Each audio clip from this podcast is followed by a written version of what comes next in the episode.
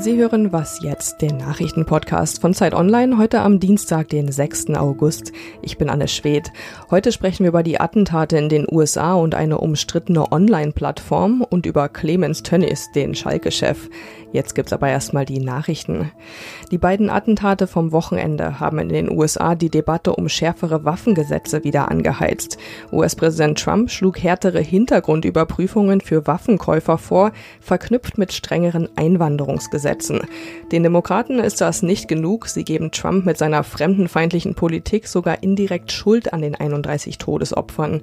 Ohne Trump beim Namen zu nennen, äußerte auch der ehemalige Präsident Barack Obama Kritik an der Sprache der Angst und des Hasses von politischen Anführern. Das Auswärtige Amt in Berlin bestätigte derweil, dass bei dem Attentat in Texas auch ein Deutscher getötet wurde. Der Handelskonflikt zwischen den USA und China ist eskaliert. Ende vergangener Woche hatten die USA neue Strafzölle auf chinesische Produkte verhängt. Gestern hat China daraufhin den Yuan auf den niedrigsten Wert seit elf Jahren abgewertet. Außerdem stoppte China die Einfuhr von Agrarprodukten aus den USA. Die USA werfen China Währungsmanipulation vor. Die Märkte an der New Yorker Aktienbörse brachen um rund drei Prozent ein und machten damit den größten Verlust in diesem Jahr. Redaktionsschluss für diesen Podcast Podcast ist 5 Uhr. Dieser Podcast wird unterstützt von Nespresso. Mit 160 Litern jährlich ist Kaffee das Lieblingsgetränk der Deutschen. Doch woher kommt unser Kaffee überhaupt? Nespresso arbeitet mit mehr als 100.000 Bauern in 13 Ländern zusammen. Der einzigartige Geschmack des Kaffees beruht also auf der engen Verbindung eines jeden Bauern mit seinen Bohnen. Hallo, mein Name ist Fabian Scheler. In den USA, wir haben es gerade gehört, wurden am Wochenende 29 Menschen umgebracht. In Dayton erschoss ein 24-jähriger neun Menschen, unter anderem seine Schwester. Und in El Paso, einer US-mexikanischen Grenzstadt, brachte ein 21-jähriger 20 Menschen in einem Walmart um. Wieder diskutiert das Land über schärfere Waffengesetze und über die Rhetorik von Donald Trump. Manche aus der Opposition, von den Demokraten, sprechen von weißem Terrorismus. Und es wird gesprochen über das Manifest des Schützen von El Paso, das dieser bei 8chan hochgeladen hatte. Und darüber will ich reden am Telefon mit Eike Kühl. Er ist freier Autor für Digitalthemen. Hallo Eike. Hallo. Eike, was ist eigentlich 8chan? Ja, 8chan ist ein sogenanntes Imageboard das heißt, es ist ein Online-Forum mit Fokus auf dem Teilen von Bildern, aber natürlich auch von Text. Äh, Im Vergleich zu anderen Foren gibt es aber vor allem zwei Besonderheiten. Erstens ist bei A-Chain keine Anmeldung nötig und man postet eigentlich komplett anonym. Und zweitens gibt es fast keine Kontrolle oder äh, Moderation der Inhalte. Es gibt zwar die Regel, nichts zu posten, was in den USA illegal ist, aber das wird eigentlich kaum durchgesetzt, weil es auch einfach keine Moderatoren gibt. Und deshalb hatte die Seite beispielsweise zwischenzeitlich auch äh, immer mal wieder Probleme mit äh, Kinderpornografie zum Beispiel. In dem Fall jetzt aber hat der Schütze von El Paso ein Manifest hochgeladen, in dem er zum Beispiel die USA detailliert in Rassen aufgeteilt hat und er sprach da auch von einer Hispanic Invasion of Texas. Das ist alles auf A-Chain erschienen und auch der Attentäter von Christchurch hatte damals auch auf A-Chain gepostet. Ist die Plattform sowas wie eine Heimat für Rechtsterroristen? Ja, wenn man sich nun betrachtet, dass da sich mehrere rechtsextreme Attentäter äh, auf A-Chain aktiv waren, könnte man das natürlich meinen. Ist natürlich, wie gesagt, weil die Plattform einfach weitestgehend anonym ist, gibt es keine Hinweise darauf, wer dort tatsächlich postet. Man darf nun vermuten, dass die Nutzergruppe schon eher jung, weiß, männlich und nun politisch eher konservativ bis rechts eingestellt ist. Darauf deuten dann auch Untersuchungen hin, wie sie etwa die amerikanische Anti-Defamation League gemacht hat. Sie hat zum Beispiel herausgefunden, dass auf 8chan über den Tag gesehen weit mehr rassistische Äußerungen äh, verbreitet werden als auf anderen Plattformen. Es gibt zudem Hinweise darauf, dass auf 8chan Verschwörungstheorien grassieren und auch gezielte Beleidigungskampagnen initiiert wurden. Wir reden also nicht nur von Rechtsterror, sondern auch von Antisemitismus, von Frauen- und Schwulenhass. Das findet alles so in diesem Dunstkreis von 8chan statt. Wobei man auch sagen muss, dass es halt auch durchaus auch in Anführungszeichen normale und teilweise auch ganz witzige Inhalte auf A-Chain gibt. Also nicht jeder Beitrag auf dieser Plattform ist nun gleichermaßen rechtsextrem oder überhaupt problematisch. Genau, weil eigentlich nannte man das früher das Phänomen ja Shitposting, da schreibst du ja in einem Text, also sowas wie ironisches Posten von Inhalten. Jetzt zeigt sich aber wieder sehr deutlich an dem Wochenende, dass die Sache doch ernster ist. Äh, welche Rolle spielen denn solche Plattformen wie A-Chain in der Radikalisierung beispielsweise? Ist schwer zu sagen, ohne nun irgendwie kategorisch draufzuhauen und sagen, das böse Internet ist schuld. Es ist nun ja keine neue Erkenntnis, dass Internetforen ein Inkubator für extreme Gedanken sein können. Das gab es schon vor 8chan, es wird es auch nach 8chan geben. Weshalb es auch nicht viel bringt, ist einfach nur die Plattform zu sperren, wenn das überhaupt möglich wäre, was wieder eine andere Frage ist. Aber was halt 8chan, genau wie etwa das verwandte 4chan, so eine Art Vorgänger zeigen, ist, dass tatsächlich so die Grenze zwischen Ironie und Radikalisierung wird aufgeweicht. Da wird vielleicht einmal ein Meme gepostet, was einen antisemitischen äh, Hintergrund hat. Das finden einige Nutzer dann trotzdem total witzig, aber es ist ja erstmal nur ironisch gedacht und soll schockieren. Doch je häufiger solche Inhalte geteilt werden, desto normaler werden sie vielleicht und desto weniger denken vielleicht gerade junge Nutzer auch dann darüber nach. Und plötzlich finden sich halt in diesem Dunstkreis wieder, in dem ja zwischen Ironie und zwischen Memes einfach Menschen posten, dass sie gleich ein Attentat begehen. Und das vielleicht auf den Punkt zu bringen, ist, dass die Radikalisierung kommt deshalb vielleicht weniger durch die Plattform an sich, sondern mehr durch den generell sich veränderten Online-Diskurs. Und das ist insgesamt, glaube ich, viel schwieriger zu stoppen, als nun einfach irgendwie eine Plattform wie HN dicht zu machen. Donald Trump sagte, Hate has no place in our country and we're going to take care of it.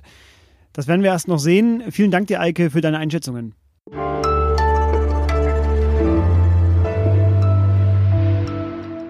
Und sonst so?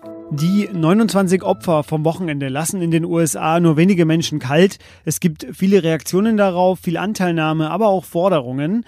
Und äh, weil es hier gleich noch um Fußball geht, lasse ich jetzt den Profifußballer Alejandro Bedoya von Philadelphia Union sprechen. Der hatte am Sonntag ein Spiel mit seinem Verein und hat ein Tor geschossen. Und äh, nach seinem Tor lief er zum Stadionmikrofon und das hier waren seine Worte. Congress, do something now! End gun violence, let's go!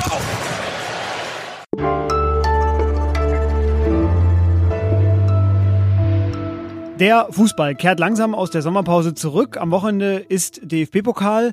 Doch eins der großen Themen in diesen Tagen in der Szene ist äh, kein rein sportliches, denn es dreht sich um den Schalke-Boss Clemens Tönnies. Der Fleischfabrikant ist eine der wichtigsten Figuren im deutschen Fußball, zumindest im Clubfußball. Und umso verstörender war das, was er am vergangenen Donnerstag vor Unternehmern sagte. Ich zitiere, man solle Kraftwerke in Afrika finanzieren, dann würden die Afrikaner aufhören, Bäume zu fällen. Und wenn es dunkel ist, würden sie aufhören, Kinder zu produzieren. Offener Rassismus, also von einem der wichtigsten Vertreter des deutschen Vereinsfußballs. Und darüber spreche ich jetzt am Telefon mit meinem Kollegen Oliver Fritsch aus dem Sportressort, der gestern auch schon zu Gast im Podcast war. Das macht aber nichts, denn er ist ein kundiger Gesprächspartner. Hallo Olli. Hallo Fabi. Olli, das Wochenende ist vorüber. Die Äußerungen von Tönnies sind jetzt schon ein paar Tage alt, aber leiser ist es jetzt nicht wirklich geworden um ihn. Ganz im Gegensatz, am Sonntagabend hat sogar die Tagesschau berichtet, ähm, der Ehrenrat der Schalker wird ihn heute anhören. Sie könnten ihn sogar auch sein Amt wegnehmen und ihn entlassen, so gesehen. Wie waren denn die Reaktionen darauf? Die Reaktionen waren angemessen fatal, denn äh, was sich hier Clemens Tönnies geleistet hat, das war äh, eindeutig ein äh, Verstoß gegen das Fairnessgebot im Sport, um das Mindest, Mindeste zu sagen. Er hat hier ein rassistisches Weltbild erkennen lassen, ähm, was er vielleicht äh, die letzten Jahre, Jahrzehnte auch lieber für sich behalten hat. Aber in diesen Zeiten fällt einem äh, eine solche Äußerung offenbar leichter, offenbar auch in diesem Kontext unter äh, Wirtschaftsführern, die ja offenbar da noch applaudiert haben. Und die äh, Rücktrittsforderungen äh, erschienen sozusagen, waren am selben Tag noch zu lesen in verschiedenen äh, Publikationen und Zeitungen, selbst bei solchen, die sonst nicht immer so kritisch sind. Aber auch viele Mitglieder haben sich kritisch geäußert. Und besonders zwei äh, fallen da sehr ins Gewicht, nämlich einmal ähm, Hans Sarpay und zum zweiten Gerald Asamoah, also zwei ehemalige Schalker Fußballer, die sehr hohen Status genießen. Ja, alle warten so ein bisschen auf die Reaktion. Wie du schon sagtest, äh, eigentlich gibt es mit Ausnahme des Rücktritts wenige andere Szenarien, die denkbar sind. Ähm, wir wollen mal ein bisschen weiter gucken. Der DFB bestraft ja auch rassistische Ausfälle der Fußballfans, also der Anhänger auf den Rängen sehr hart. Das ist offenbar noch nicht angekommen äh, auf der Ehrentribüne. Ähm, aber warum wäre es denn wichtig, dass äh, auch so ein Fall Konsequenzen hat? Die Glaubwürdigkeit der Branche steht auf dem Spiel. Ähm, es auffällig war eben auch das Schweigen der Bundesliga. Ne, Reinhard Raubal, der Vizepräsident der DFL, hat sich geäußert, sehr vorsichtig. Offenbar will auch die DFB-Ethikkommission äh, den Fall prüfen. Ich hätte mir natürlich auch noch ein anderes Statement gewünscht aus der Bundesliga, denn das betrifft irgendwie alle. Aber vor allen Dingen ist es natürlich auch erstmal eine Schalker äh, Angelegenheit. Ähm, äh, Rücktrittsforderung kann man leicht erheben. Viel entscheidender ist auch, wie reagieren die Mitglieder und die Gremien von Schalke 04. Um, da bin ich mir nicht sicher, was da kommt. Am besten wäre es natürlich, Clemens Tönnies würde einsehen, dass das nicht mehr zu reparieren ist. Seine Entschuldigung war ohnehin halbherzig. Äh, er sollte zurücktreten. Ähm, das äh, kann man nach, äh, nach einem solchen fatalen Satz äh, auch gar nicht mehr gar nicht mehr anders kitten. Darüber wird heute befunden. Der Ehrenrat der Schalker tagt heute. Danke dir, Olli, für diese Einschätzungen. Ich danke. Und das war was jetzt an diesem Dienstag. Morgen gibt es eine neue Folge. Bis dahin können Sie uns natürlich erreichen, wie immer, unter wasjetzt.zeit.de bei Twitter unter dem Hashtag was jetzt? Für Kritik, Lob vielleicht sogar oder auch Anregungen, Themenhinweise, was auch immer. Mein Name ist Fabian Scheler und ich sage Tschüss.